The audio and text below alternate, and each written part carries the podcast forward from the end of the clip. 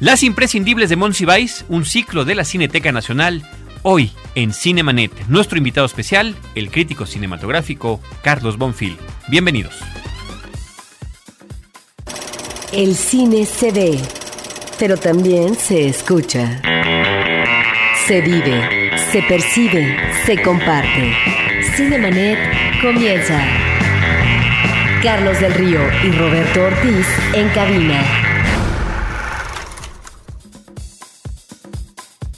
www.frecuenciacero.com.mx es nuestro portal principal.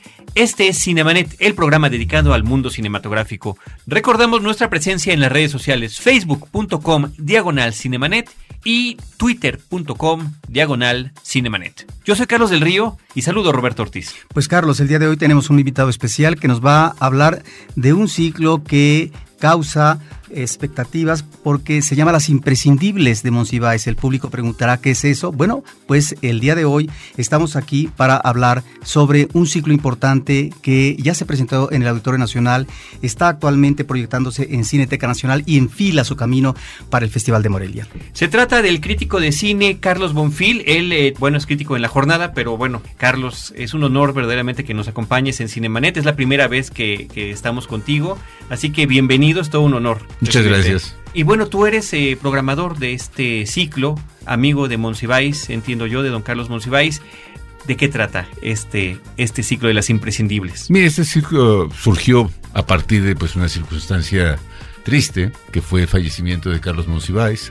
Posiblemente él habría sido reticente a que se hiciera un ciclo solemne en torno a sus gustos eh, en cine, pero yo creo que es importante, y en esto habría estado de acuerdo el propio Monsiváis, de que las instituciones culturales deben no solamente resguardar el patrimonio fílmico uh, de nuestra nación, sino exhibirlo, difundirlo, hacerlo accesible para nuevas generaciones que lo desconocen casi por completo. Lo desconocen a tal punto de identificarlo eh, únicamente con programas de televisión, programas donde pueden ver entrecortadas por comerciales las películas, donde no hay un criterio de selección es, estricto, donde puede lo mismo ver eh, un clásico de la época de oro que un cine de ficheras de los años 80. Donde, indiscriminadamente. Indiscriminadamente. Entonces llega un momento en que pierde la motivación por ver cine mexicano. Además que mediáticamente para muchos eh, jóvenes el cine mexicano lo contemplan a partir de Amores Perros. El cine mexicano existe desde Amores Perros y lo anterior los tiene sin cuidado, pero no nada más en lo que es cine nacional. El equivalente en cine extranjero sería Pulp Fiction, Tiempos Violentos. Por supuesto que hay un cinéfilo joven también que se preocupa por ver cine eh, de otras décadas, por eh, apreciar, valorar eh, el patrimonio fílmico de diversos países. Ese público existe aquí en México, como existe en Francia, como existe en Italia o en Estados Unidos.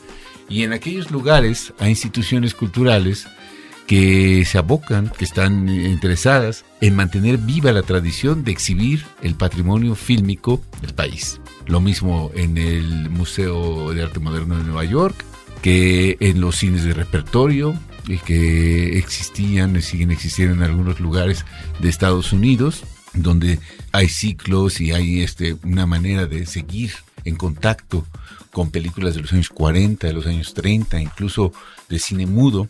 No se diga la Cineteca de París, por ejemplo, o en Bolonia, o en Madrid, o en diversos lugares, o en, Inglaterra, donde es fácil acceder a películas, ya sea de David Lean, de Jacques Feder, de Jean Renoir, en fin, te podría citar en Italia muchísimo más y en Estados Unidos ni.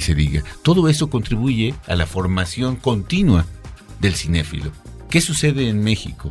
Que en México el cinéfilo se forma viendo cine extranjero básicamente y que las instituciones culturales por la misma presión mediática se ven obligadas a estar programando novedades. De tal suerte que instituciones como la Cineteca Nacional estuvieron volviéndose escaparates de estrenos verdaderos escaparates de novedades, desde su diseño hasta su programación, y esto pues iba en detrimento verdaderamente de una formación rigurosa del gusto del cinéfilo, de cualquier edad.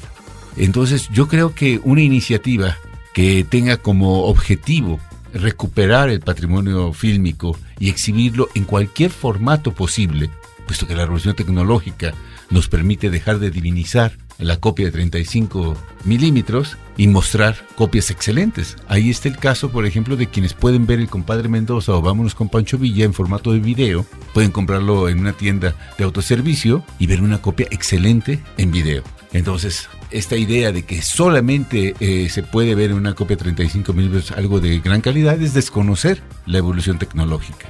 Entonces, yo creo que en la situación actual del cine mexicano de la época de oro, de cómo se conservan las copias, lo cual ha habido un trabajo formidable por parte de la Filmoteca de la UNAM y de la propia Cineteca Nacional. Está muy bien, pero hay que dar un paso adelante para que la gente pueda tener acceso a esas copias, poder verlas en ciclos organizados de manera inteligente, sensible y hacerlos atractivos y recurrir a, un arma maravillosa que es la digitalización. Es un material que para evitar su pérdida, para evitar su deterioro irreversible, tiene que ser digitalizado. Una vez digitalizado, se puede exhibir y nadie va a protestar, estoy casi seguro de que nadie va a protestar porque esa copia se presente en digital, en video digital y pueda apreciarse mucho mejor. Y que las copias de 35 que no hayan podido tener una segunda copia, una copia de respaldo o varias, efectivamente se, se conserven, se preserven, se sea riguroso en su cuidado y mantenimiento, pero que existan copias digitales en otros formatos que el público, todos los públicos, puedan apreciar. En esta línea de preocupación que estás mencionando, Carlos, recientemente en la Cineteca Nacional vimos eh, dos ciclos, en principio Rumba de Verano, una serie de películas de aquellas rumberas famosas, cinco, cuatro cubanas, una mexicana, y ahora el ciclo Las Imprescindibles. Y de este último ciclo que tú has curado, quisiera que nos hablaras en Cinemanet, en donde encontramos 12 películas eh, de cine mexicano, todos verdaderos clásicos, dos de la década de los 30, nueve de los 40, eh, una de los 50, con directores connotados, directores como Fernando de Fuentes, Alejandro Galindo, Ismael Rodríguez, Gilberto Martínez eh, Solares, Alberto Gould y por supuesto en una parte central, diría yo que medular, Emilio Fernández con cinco películas. ¿Cuál fue el criterio de selección que tú tomaste en cuenta? ¿Por qué esas películas y no otras? Claro. Hay, dos criterios. Las películas son emblemáticas. El ciclo ideal esto lo habría dicho el propio homenajeado Carlos Monsiváis, no consistiría en exhibir las películas, sino eh, escenas memorables del cine mexicano.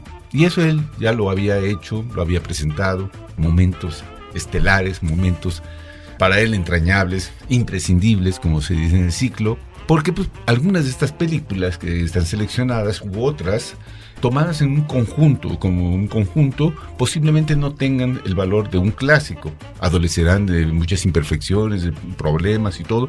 Sin embargo, la carga mitológica que tenía cada una de estas películas era lo que importaba a Monsiváis.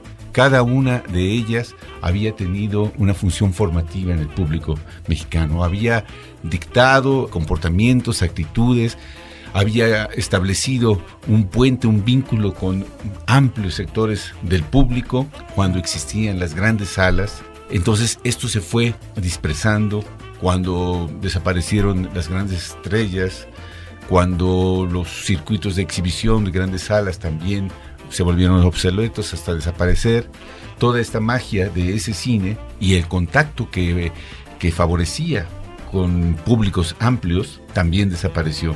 De tal suerte que ahora, si hablas tú de palacios de cine, también hablas de una museografía del cine nacional.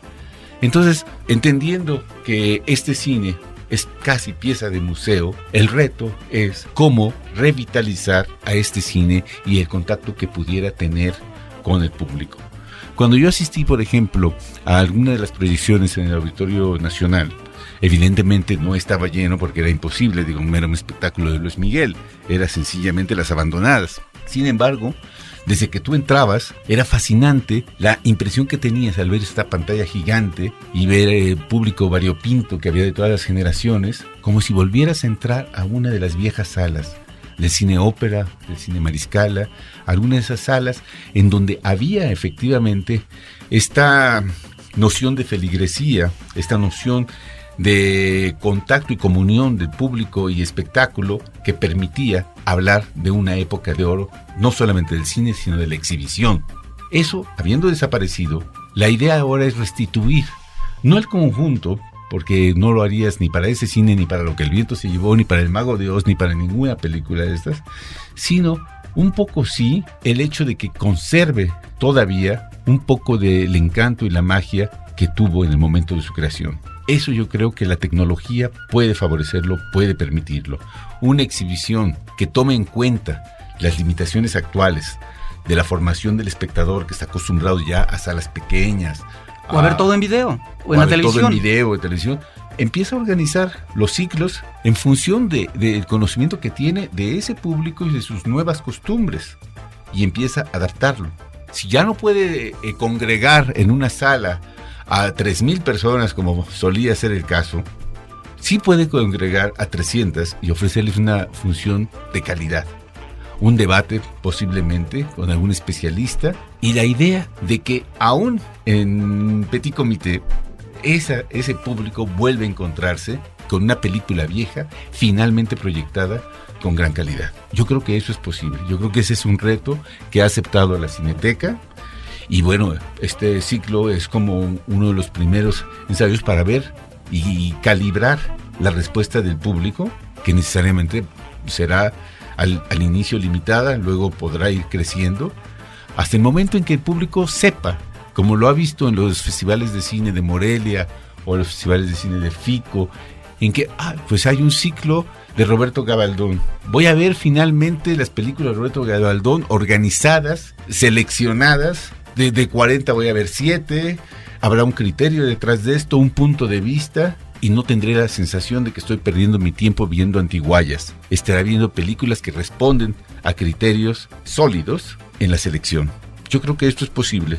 Es posible no únicamente mostrar cine mexicano, así lo que nos parezca chistoso, eh, gracioso, folclórico, sino lo que nos parezca verdaderamente que tiene un valor formativo para el cinéfilo y que nos informa no solamente de la historia del cine, sino la historia nacional, la historia, las mentalidades, la historia del público mismo, el devenir de, de estas mismas generaciones que han ido transmitiéndose por cultura oral y visual esta tradición. Pues te escuchamos eh, de manera muy entusiasta y ojalá y exista efectivamente en términos institucionales este tipo eh, de respuesta con respecto al público y al deber ser institucional en términos de la exhibición. Pero ahora sí, de nueva cuenta la pregunta, ¿cuáles son las películas que se ofertan en este ciclo? Porque observamos que lo mismo están dos películas clásicas sobre el acto de la Revolución Mexicana, eh, que puede ser una película que habla del divertimento en un cabaret. Lo mismo un personaje eh, del ámbito rural que del ámbito citadino. Lo mismo un melodrama tremebundo que una comedia radiante de Gilberto Martínez eh, Solares con Tintán.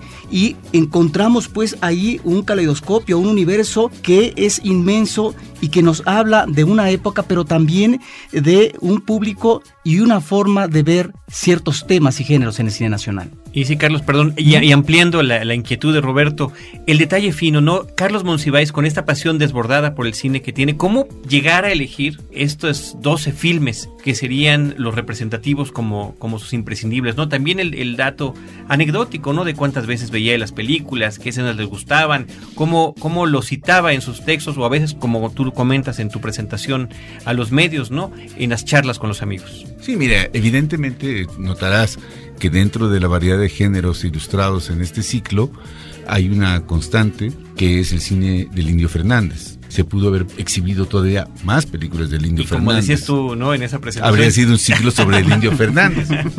Pero lo mismo podrías decir de otros directores. ¿Por qué no está Luis Buñuel, por ejemplo, que le apreciaba mucho tanto él como Los Olvidados y todo?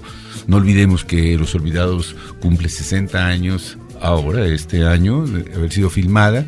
Y bueno, tal vez posiblemente haya el deseo de guardar esa película para una exhibición especial, lo cual yo espero que, sea el caso. Entonces ya habrá un homenaje a Buñuel en particular, pero sin duda Los Olvidados habría sido una de las películas imprescindibles para Carlos Monsiváis. Y dentro de Los Olvidados, algunas escenas, con Inclán, por ejemplo, maldiciendo eh, su suerte y la suerte ajena. Todo eso para él eran momentos este, claves del cine mexicano. Habría él, habría escenas del Ángel Exterminador, muchas películas más y también del propio Alejandro Galindo. Pero como no podías incluir todo, entonces era un poco, por un lado, el criterio representativo de los diversos géneros, por otro lado, la carga emblemática de un cine como el de Indio Fernández que conjuntaba no solamente el trabajo de las grandes estrellas de ese momento, María Félix, eh, Dolores del Río, Pedro Armendáriz, sino también el de un enorme director de fotografía que era Gabriel Figueroa y también el trabajo de Mauricio Magdaleno como escritor, en fin, había una reunión de talentos que hacía que esas películas en particular tuvieran una trascendencia singular. Luego había, pues evidentemente, el cine urbano, con las películas de Alejandro Galindo, pero evidentemente quedaban fuera otras más. Es una invitación, estas imprescindibles, a ver dentro del enorme abanico de, gustos y predilecciones de Carlos Monsiváis, una muestra únicamente que puede ser la invitación a seguir explorando no solamente en el gusto de Carlos Monsiváis, sino en el de otros intelectuales. En el gusto de Carlos Fuentes ya se ha hecho, él curó una selección de películas que se llevó a Francia para sobre el cine mexicano y la literatura, muy interesante. Bueno, igual muchas otras personas que están en el mundo de la cultura pueden a su vez ser curadores de este cine e enriquecer y ser programadores invitados para ofrecer sus puntos de vista. Y de, de tal suerte que ya quedarían estos ciclos con el sello personal del punto de vista de quien está organizándolo. ¿Habría algún pretexto? Homenaje a Gabriel Figueroa, homenaje a Carlos Monsiváis, homenaje al Indio Fernández, a quien tú quieras. Pero habría detrás de eso una voluntad rectora de organizar, de jerarquizar y de presentar verdaderamente algo de calidad. Evidentemente, si tú te vas al cine más popular, como el cine de Ismael Rodríguez, este, Nuestros Pobres, pues no sé, puedes presentar muchas más películas. Aún ahí tiene que haber un criterio, porque fueron muchísimas las películas y no todas eh, felices, vaya, no todas eran afortunadas. Entonces tiene que haber filtros, tiene que haber una manera de que el espectador sepa que detrás de eso hay un criterio en la selección, que hay una exigencia y que bueno, que hay muchas cosas rescatables en el cine mexicano, que no necesariamente son a cuenta gota, sino que son buenos ciclos los que se pueden armar y armarlos tener la voluntad sobre todo de educar al espectador con su propio cine. Y que no sea únicamente pretexto para efemérides como las actuales. Que no sea únicamente una cuestión del momento. Porque tú podrías decir, ah, todo coincide con este bicentenario y el centenario. Y por eso está ahora. No, no, no tiene nada que ver. Son otras las, consideraciones. Fue una cosa coyuntural de que hay en, este, en estos momentos en la Cineteca una disposición para mostrar cine mexicano y no solamente el tipo de cine mexicano que no funciona en la taquilla, el cine mexicano actual, que por las razones que conocemos de, dificultades con exhibidores y distribuidores, tiene un pase de una semana eh, y, y, desaparece después. Lo rescata la cineteca, me parece muy bien, pero no es esa la función primordial de la cineteca. Es algo coyuntural únicamente. La función de la cineteca es justamente recuperar la historia del cine nacional. Es la cineteca nacional y además hacer que llegue a otros lugares. Por eso el hecho de que este ciclo vaya después a Morelia. y posiblemente a otros lugares que lo soliciten, me parece algo notable. Y la Cineteca puede generar este deseo en diferentes regiones del país de volver a ver cine mexicano y evitar que estas tradiciones se pierdan. Y cuando mencionas eh, el no estar acordando una especie de celebración de lo que es el Bicentenario, o el Centenario específicamente en la Revolución, encontramos en la programación dos películas fundamentales eh, que tienen que ver con la temática de la Revolución Mexicana, dos de Fernando de Fuentes, que es El compadre Mendoza, y vámonos, eh, Pancho Villa, que ya en los 30 nos daban la lección de cómo en la industria del cine se podían hacer películas eh, muy críticas y profundas y que dejan ahí el legado sobre una temática que tal vez, en el caso específico de la Revolución, aun cuando posteriormente se han hecho películas como Ritmo Insurgente, La Soldadera, no han sido superadas. No, no han sido superadas y son las más desconocidas.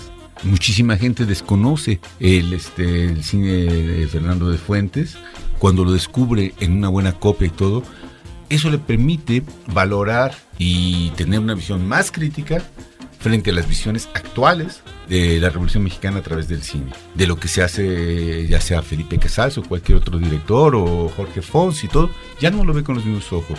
Ya sabe que 70 años atrás hubo cineastas que fueron mucho más críticos. Entonces ya eso, eso enriquece eh, su perspectiva para, para ver el cine nacional. Ahora, esto es no solamente una ocurrencia de la Cineteca finalmente volver a hacer esto. Es su obligación, es su razón de ser. La Cineteca tiene desde sus estatutos este, la tarea de difundir este cine y lo descuidó durante demasiado tiempo. Que ahora lo esté retomando me parece notable. ¿Cuáles son las cinco de, de Emilio Lindo Fernández que están incluidas en este ciclo? Está Pueblerina, está Salón México, está Las Abandonadas, Víctimas del Pecado y Enamorada. Y bueno, verdaderamente eh, en ese sentido sí se puede afirmar que para Carlos Monsiváis eran sus películas favoritas. Había también Flor Silvestre, pero pues como te digo, ¿no? no podías incluir todo en un ciclo que ya estaba determinado de que fueran 12 películas.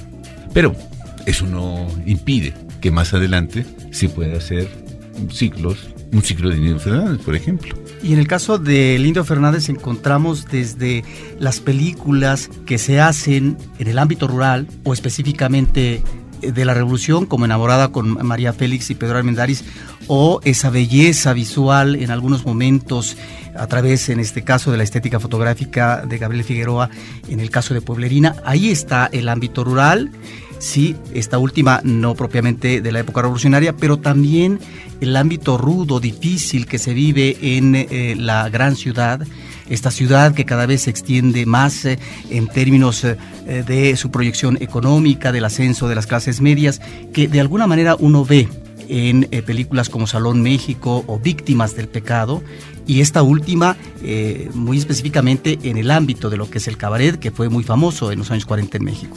Sí, Carlos Monsiváis tenía una gran predilección por estas dos últimas películas que mencionas y consideraba que Víctimas del Pecado había sido una película tardíamente valorada, puesto que era formidable la fotografía de Gabriel Figueroa. Decía, existe una gran paradoja. La mayor parte de la película es insufrible, como melodrama. Eh, es el, elogio verdaderamente de, lo más rupestre en emociones y todo. Eh, los homenajes al, al Día de la Madre, a la abnegación, en fin, lo mismo podrías decir de, Salón México. Sin embargo, dentro de, todo este marasmo estético venía la fulguración de, la fotografía de Gabriel Figueroa. Y eso venía a redimir muchas de esas películas que con otro fotógrafo habrían sido irredimibles. Y con otras presencias que no fueran las que pone en relieve eh, Gabriel Figueroa, también lo habrían sido. Pero bueno, evidentemente si tú piensas en Aventurera, y ves este y recuerdas este el close up a los ojos de María Félix, tienes ahí una imagen emblemática, una imagen que puede circular por el mundo entero y que se sostiene, sostiene toda la, trama, la trama inverosímil tomada de, en fin, de Marruecos, de Sternberg, tomada de tantos otros otras películas, de original no tenía absolutamente nada. De, de crítica o innovadora no tenía absolutamente nada, excepto que tenía una revelación estética que era el trabajo de Gabriel Figueroa que había asimilado, como lo sabes, pues el trabajo de muchos otros directores extranjeros y lo había plasmado en el cine nacional de una forma extraordinaria. Cinemanet está de intermedio. Regresamos en un instante. Ahora, diseñar y hospedar su página web será cosa de niños. En tan solo cinco pasos, hágalo usted mismo sin ser un experto en Internet. Ingrese a suempresa.com y active ahora mismo su plan. Suempresa.com, líder de web hosting en México. Los leones no son como los pintan, ya están de vuelta. Diseña una postal bajo el tema Salvemos al Lobo Mexicano y participa en la cuarta convocatoria internacional de diseño gráfico Los leones no son como los pintan puedes ganar una beca al 100% en la mejor escuela de creatividad del mundo, Complot, en Barcelona, España. Nosotros, te, pagamos el vuelo redondo. ¿Qué esperas? Checa las bases en www.losleonesnosoncomolospintan.com. Tienes del 25 de junio al 31 de octubre para mandar tus propuestas. Porque nuestros oídos están hambrientos de música auténtica. Rebelión, un podcast de frecuencia cero contra la música de plástico. www.frecuenciacero.com.mx Cinemanet.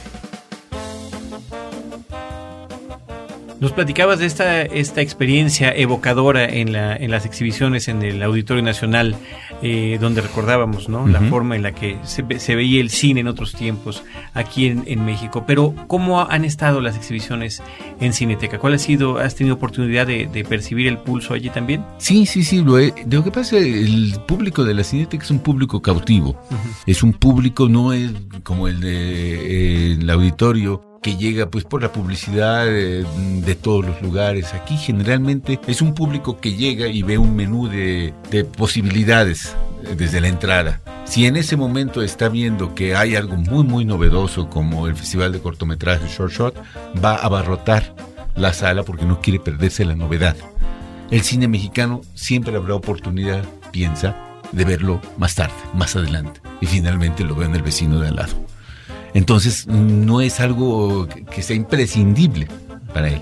Carlos Musibáez fue interesante porque justamente tuvo un gran desapego eh, frente a las salas de cine. Yo creo que poca gente recuerda haberlo visto en una sala de cine.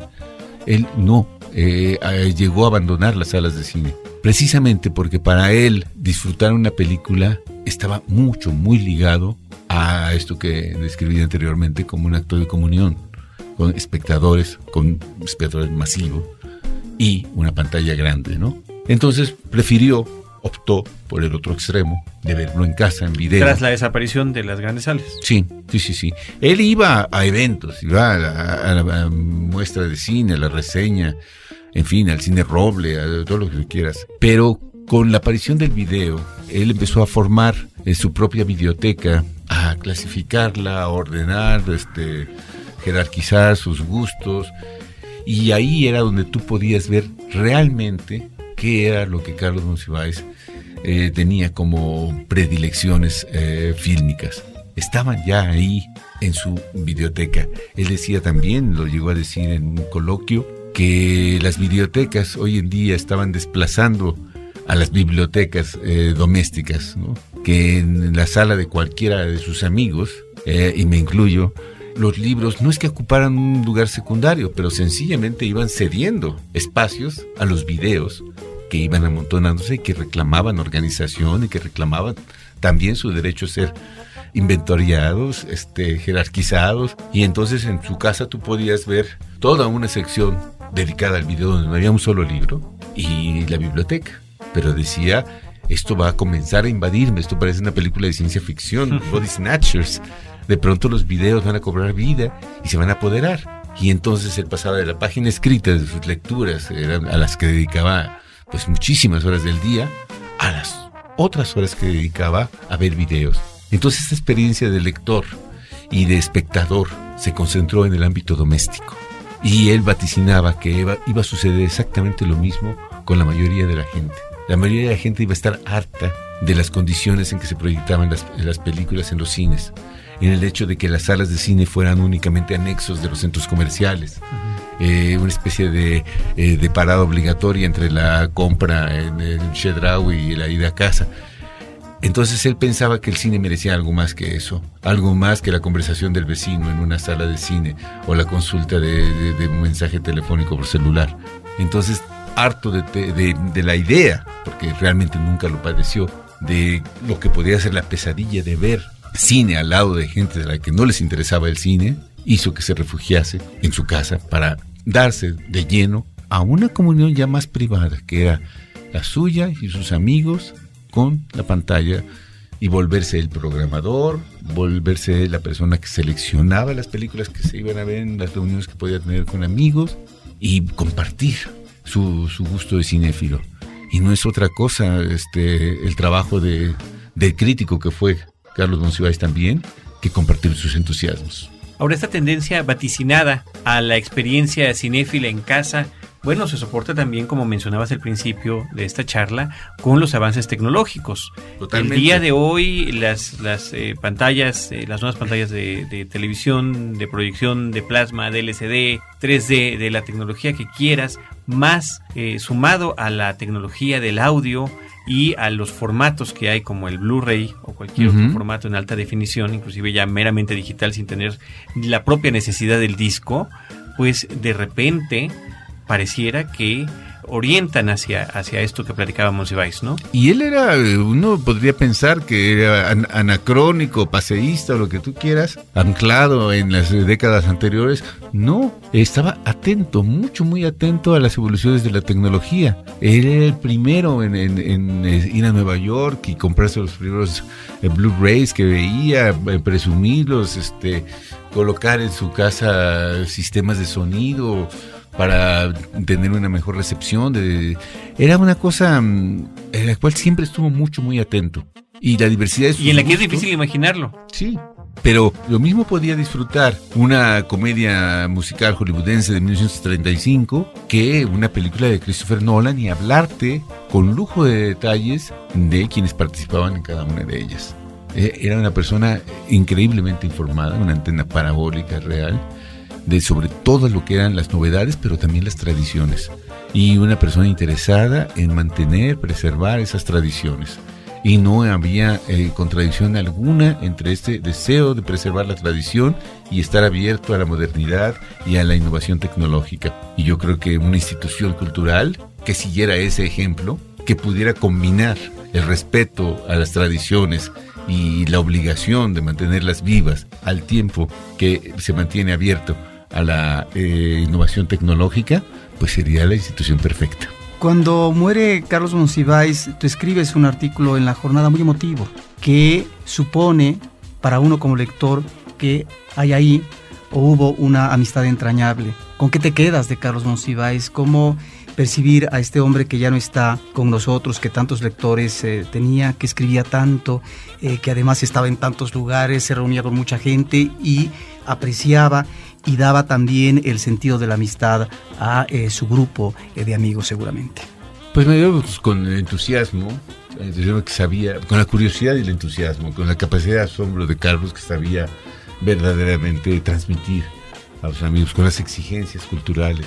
Era una persona que vivía para la cultura, dentro de la cultura y para la cultura. Y, bueno, eso podía en un momento dado ser desconcertante, porque te hubiera gustado un poquito más de ligereza, la insoportable levedad de algún ser que no fuera Carlos Monsiváis.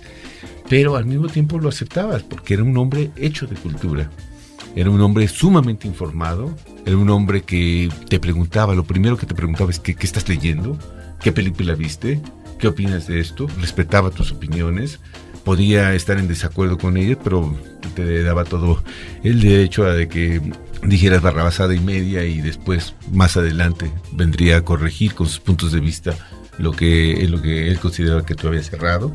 Pero lo principal era uh, alguien que formaba a las nuevas generaciones, era un director de conciencia, como se concebía esto en la Francia de principios del siglo XX, André Gide y otros escritores que tenían esta, esta especie de cuidado en formar eh, nuevas generaciones y ser directores espirituales. Eso lo era Carlos Monsiváis y, y, yo conservo esa imagen. En algún momento dado, él citaba, no sé si era Arthur Miller hablando de Marilyn Monroe o algo, me decían, si vieras una casa en llamas, ¿qué sería lo primero que te llevarías de esa casa?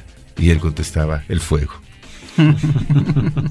Yo creo que sería, sería conveniente recordar a nuestro público la página de la Cineteca Nacional para que puedan consultar allí el apartado que hay, que además ahorita en estos momentos ocupa el, primer lugar de los ciclos eh, que está promoviendo a través de este medio, para checar horarios, para checar los días en que se está exhibiendo cada una de las películas.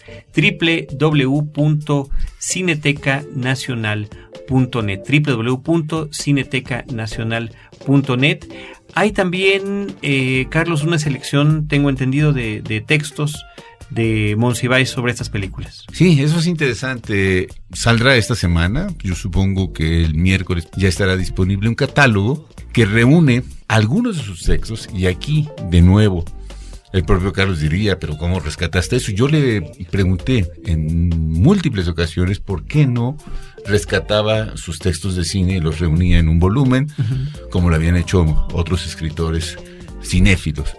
Y él me decía, no, no, no, no, no vale nada. En fin, no había forma de sacarlo de, de eso y se negó sistemáticamente a que se recuperaran esos textos. En ello, pues podía haber eh, pudor, liviandad, podía haber lo que tú quieras.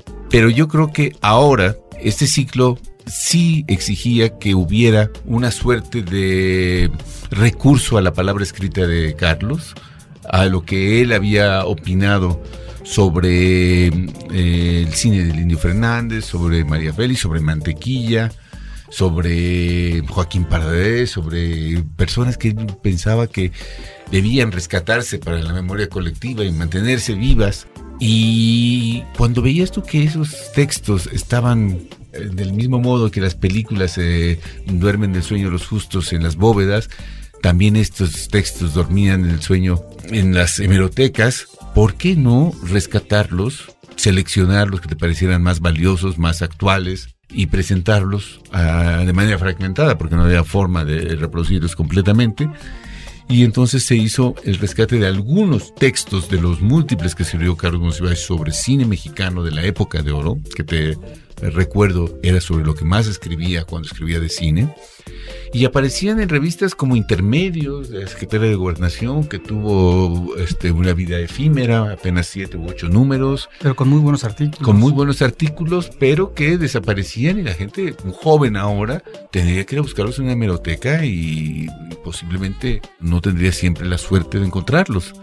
Entonces se rescatan partes de esos textos, se rescatan otros, alguna entrevista que él dio a, una revista de cine peruana y habla todo sobre cine mexicano y esto acompaña a este ciclo y al ciclo que se presentará en Morelia, que será el mismo, también ahí estará el catálogo, para que la gente pueda tener la propia voz de Carlos Monsiváis.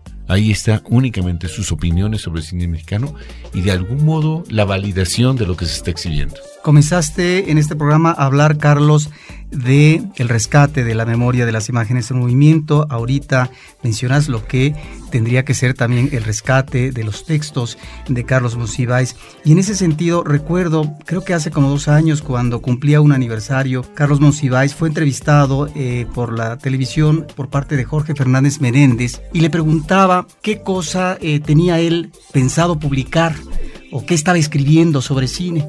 Y él decía que uno de los intereses que tenía en ese momento, creo que hace como dos años, era eh, publicar un libro sobre los años 30 en el cine estadounidense. Tú que has estado recientemente eh, muy al tanto, muy cercano a todo este mare magnum de textos de Monsiváis sobre el cine, frases, artículos, ensayos, libros, etcétera, eh, ¿qué hay sobre ese proyecto si es que existió? ¿Qué hay sobre los proyectos que a lo mejor tenía en el tintero para que se publicaran? Porque de repente también aquí tenemos una pérdida de la memoria eh, y por otro lado habría que preguntarse cuando él tuvo un programa en la década de los 60 parece ser por parte de Radio UNAM que se llamaba el programa El cine y la crítica. Existe en la memoria radiofónica esas ah, conversaciones de Carlos Monsiváis en audio por ejemplo ahí hay todo un trabajo tal vez por explorar. Yo creo que, que sí, Carlos, eh, te digo, se mostraba renuente a que se hiciera este tipo de investigación sobre lo que él había escrito o lo que había dicho en, en Radio UNAM, considerando que todo eso era muy viejo, que ya nadie interesaría, en fin. Sin embargo, yo creo que de los últimos textos que escribió, pues está Las leyes del querer, sobre Pedro Infante, fue un volumen que tuvo mucho éxito. Y yo no desconocía por completo que tuviera como proyecto escribir sobre el cine hollywoodense de los años 30, pero ciertamente no me sorprende porque era una de sus pasiones. El cine negro era otra. Entonces yo creo que de algún modo él esperaba que se tomara el relevo, que eh, jóvenes escritores pudieran interesarse en hacer este tipo de trabajo, pero una condición imprescindible para que esto pudiera ser es justamente que la gente joven tenga acceso a este cine. Es decir, que, que puedan en una cineteca o en una filmoteca tener acceso a ese cine negro, a esa comedia hollywoodense, a todo esto que pudiera ser parte de su formación y yo creo que hemos visto muy buenas respuestas por parte de los jóvenes. Yo recuerdo que hubo un ciclo de la nueva ola del cine francés en la Cineteca y bueno, yo iba verdaderamente con todos los prejuicios del mundo pensando encontrar una sala vacía para Hiroshima Mon y me llevé la sorpresa de que no pude entrar, puesto que estaba lleno. Y entonces decía, pero qué, qué masoquismo de estos jóvenes. Y entonces decía, no, no, lo que pasa, el masoquismo podía haber sido el nuestro en aquella época, cuando estábamos viendo sin entender este, estas películas. Pero entre aquella época y esta, ha habido minimalismo, ha habido reigadas, ha habido los hermanos Dardenne, ha habido toda una formación de estos jóvenes, Tarkovsky, ha habido todo lo que tú quieras, que les permiten llegar a ver Hiroshima Mon Amour de la manera en que nosotros no pudimos verla. Claro que había Dreyer y otras cosas anteriormente, pero digamos que la formación para estos jóvenes está ahí. Ya están, y, y, es menospreciarlos decir que no pueden apreciar el cine clásico, lo pueden apreciar y mejor que sus padres. Es cuestión únicamente de que verdaderamente tengan acceso a las películas y ahora lo hacen. Y es más, el acceso lo tienen, pero curiosamente lo tienen a través de la piratería. Curiosa, sintomáticamente y tal vez fatalmente. Carlos, como cinéfilo, como crítico, y retomando esto que nos platicas de Carlos Monsiváis, de que él no quería regresar a esos textos, que él no quería regresar a recuperar esos comentarios, en tu caso, cuando vemos las películas, las vemos hace 10 años, hace 15 años, hace 20 años, las volvemos a ver, nuestras opiniones cambian, nuestras opiniones evolucionan, has regresado a tus propios textos y decir, híjoles, esto no debía haberlo dicho o lo aprecio de tal forma ahora. Por supuesto, yo creo que eso es una actitud saludable lo era en el caso de Carlos, lo sería en el caso de muchísimos escritores, críticos o profesores de la universidad, regresar sobre sus viejas clases eh, dictadas hace 20, 30 años y decir cómo pude o ya es hora de que cambie, de ya debo cambiar, rebobinar, hacer algo para ser autocríticos. Y yo creo que, que sí se debe decir todo el tiempo, pero no debe perderse, de hecho, reconocer el cambio de las mentalidades al el público al que estás eh, dirigiéndote y esto nos lleva verdaderamente a un replanteamiento de para quién escribe un crítico, cuál es su público, de qué manera puede entrar en contacto y cuáles son los medios que le permiten entrar en contacto con él. Y una vez identificados estos medios, ¿qué tanto puede en esos medios expresarse? Es decir, no es lo mismo que Carlos eh, pudiera publicar eh, sus textos como una persona ya célebre, como una persona que tenía la posibilidad de ir de un medio a otro y estar ubicado perfectamente, a que si alguien que tuviera, no sé, una inteligencia similar a la de Carlos, se encontrara con todos los medios cerrados, puesto que le impiden verdaderamente hoy en día este tener o conquistar un espacio. Entonces yo creo que la situación de Carlos era privilegiada en ese sentido, pero había sido ganada a pulso durante décadas y Carlos podía permitirse esto.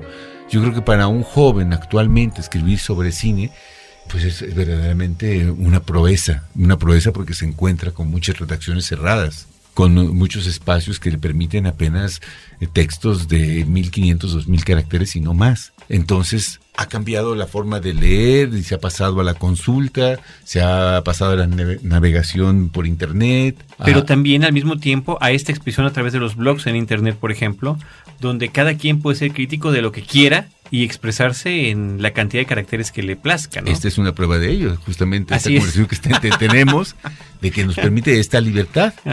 Pero eso es lo que se debe ensanchar, lo que debe eh, permitir que la gente acceda a ello desafortunadamente muchos jóvenes no viven de eso o no podrían vivir de eso.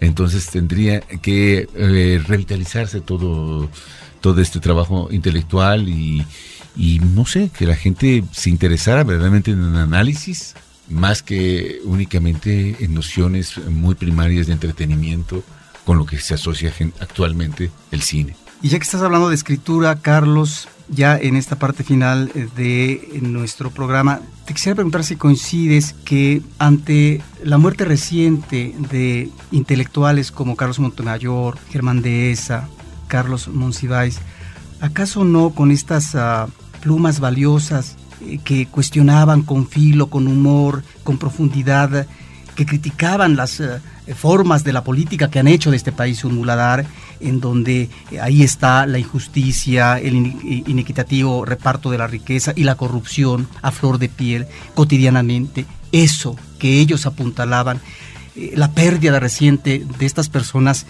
no nos muestra, no un panorama eh, triste, sino simple y sencillamente que nos eh, pueden hacer reconsiderar el valor, la importancia de, de, de, esta gente? Sí, bueno, yo creo que lo primero que te hacen este, reconsiderar es el valor de la capacidad de indignación, la necesidad de la crítica, que es cada vez más apremiante, y saber que sin eso efectivamente todo está perdido. Es decir, cuando lo, los pueblos en general han perdido la capacidad de indignación es cuando los regímenes más totalitarios han tomado el poder. Eso se vio en la República de Weimar, en el surgimiento del nazismo, y se ha visto en, en, en muchísimos casos similares que disminuye esa capacidad de indignación, prevalece la necesidad únicamente de satisfacer las necesidades inmediatas, eh, no importando quién pueda procurarlas, quién pueda satisfacerlas, y entonces ahí la capitulación total. Eso puede conllevar una suerte de mezquindad colectiva, una suerte de, de encanallamiento de las masas, y contra eso yo creo que Carlos luchó todo el tiempo. No era posible bajar la guardia en materia de indignación, como tampoco era posible bajarle en materia de curiosidad, si no te volvías estéril, repetías tu mismo discurso todo el tiempo, eras incapaz de evolucionar, de ofrecer algo nuevo. Y yo creo que esas son las lecciones eh, fundamentales, pero si tuviera que resumirlas, sería la necesidad de la crítica y la necesidad todavía más grande de la indignación. Pues Carlos, no sé si tengas algún comentario final sobre este ciclo que se está exhibiendo actualmente en la Cineteca Nacional, que viajará de manera íntegra al Festival Internacional de Cine de manera de íntegra y bueno, recordar que todavía es hasta el próximo domingo, que concluye creo con El Rey del Barrio, y que es todos los días a las 7 de la noche, es una sola función, pero que este ciclo, quiero eh, pensar, es únicamente uno de los primeros momentos de lo que podría ser y lo que deberá ser una exhibición sistemática, inteligente y sensible de cine mexicano en las instituciones culturales. Esperemos que así sea. Y bueno, eh, añadiría esto, que de no ser así, estaríamos dándole el campo abierto a la piratería y sería totalmente hipócrita pretender combatirla cuando no se hace nada para suplantarla. Muy bien, pues Carlos, encantados, muchísimas gracias por habernos acompañado. Gracias a ustedes. Desde estos micrófonos, Roberto Ortiz y un servidor Carlos del Río, te agradecemos y agradecemos a nuestro público que nos haya escuchado en esta ocasión, esta charla contigo, y también a nuestro equipo de producción, Abel Cobos y Paulina Villavicencio. Recordamos, por favor, que nos pueden acompañar a lo largo de toda la semana a través de facebook.com diagonal cinemanet y también en twitter.com diagonal cinemanet. Nosotros los esperaremos en podcast en nuestro próximo episodio con cine, cine y más cine.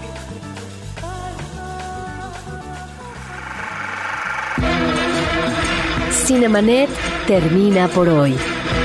Más cine en Cinemanet. Frecuencia Cero, Digital Media Network, www.frecuenciacero.com.mx, pioneros del podcast en México. De las masas, y contra eso yo creo que Carlos luchó todo el tiempo. No era posible bajar la guardia en materia de indignación, como tampoco era posible bajarle en materia de curiosidad, si no te volvías estéril, repetías tu mismo discurso todo el tiempo, eras incapaz de evolucionar, de ofrecer algo nuevo. Y yo creo que esas son las lecciones eh, fundamentales, pero si tuviera que resumirlas, sería la necesidad de la crítica y la necesidad todavía más grande de la indignación.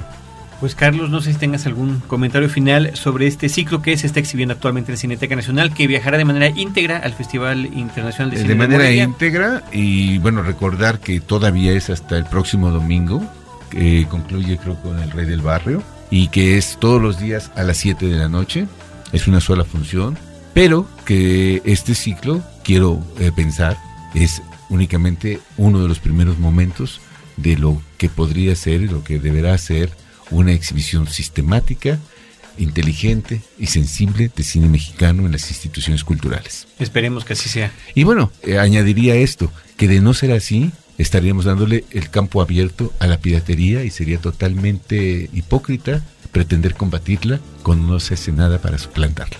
Muy bien, pues Carlos, encantados, muchísimas gracias por habernos acompañado. Gracias a ustedes. Desde estos micrófonos, Roberto Ortiz y un servidor Carlos del Río, te agradecemos y agradecemos a nuestro público que nos haya escuchado en esta ocasión, esta charla contigo, y también a nuestro equipo de producción, Abel Cobos y Paulina Villavicencio. Recordamos, por favor, que nos pueden acompañar a lo largo de toda la semana a través de facebook.com diagonal cinemanet y también en twitter.com diagonal cinemanet. Nosotros los esperaremos en podcast en nuestro próximo episodio con cine, cine y más cine.